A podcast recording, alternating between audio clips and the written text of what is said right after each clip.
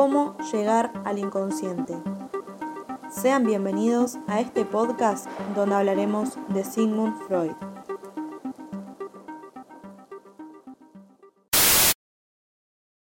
Sigmund Freud nació el 6 de mayo de 1856 en Alemania y falleció en 1939 en Londres a los 83 años de edad a causa de un cáncer de mandíbula. Fue médico, neurólogo y psicoanalista. Estudió medicina y biología en la Universidad de Viena y se especializó en neurología clínica. Actualmente es considerado el padre del psicoanálisis. ¿Qué más podemos saber acerca de su historia y sus aportes?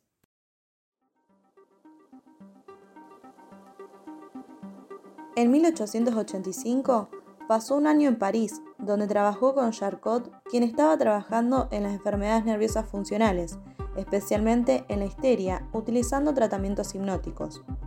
Este fue un momento muy importante para Freud, quien comenzó a interesarse en el psiquismo humano. En 1889, ya en Viena, colabora por primera vez con Breuer, médico vienés que trabajaba en la misma línea que Charcot. Entre 1896 y 1900 elabora el método y los conceptos básicos del psicoanálisis y posteriormente aplica sus teorías psicoanalíticas a la interpretación global de la personalidad. Principales aportes.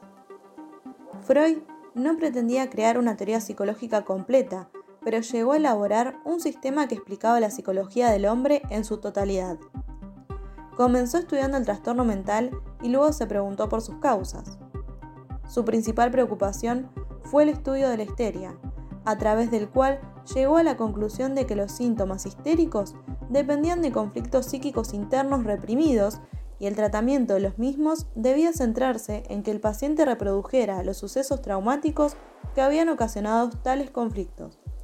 La técnica utilizada en principio para ellos fue la hipnosis. Freud llegó a la convicción de que el origen de los trastornos mentales está en la vida sexual y que la sexualidad comienza mucho antes de lo que en aquellos momentos se pensaba, comienza en la primera infancia. Más tarde, introduce otra técnica de tratamiento, la asociación libre, y abandona la hipnosis por considerarla menos efectiva. La asociación libre consiste en que el paciente exprese sin censuras todo aquello que le viene a la conciencia de forma espontánea.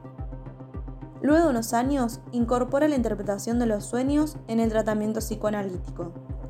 Freud entiende que el sueño expresa de forma latente y a través de un lenguaje de símbolos el conflicto que dio origen al trastorno psíquico.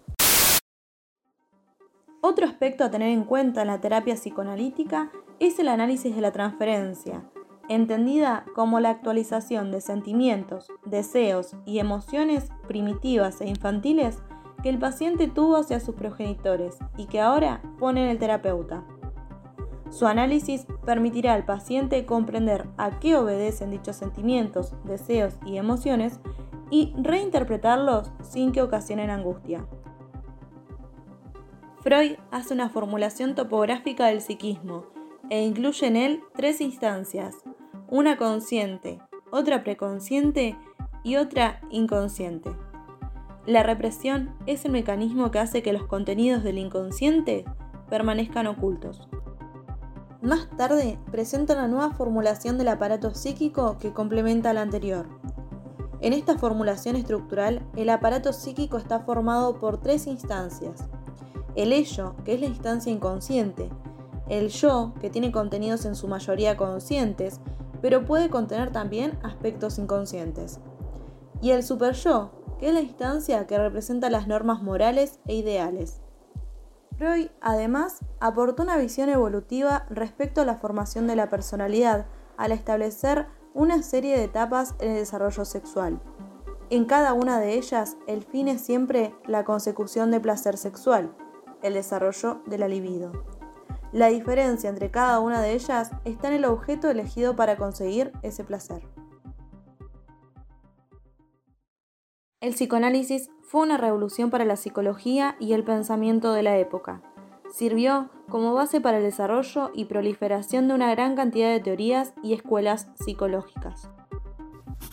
El psicoanálisis es, en esencia, una cura a través del amor. Sigmund Freud.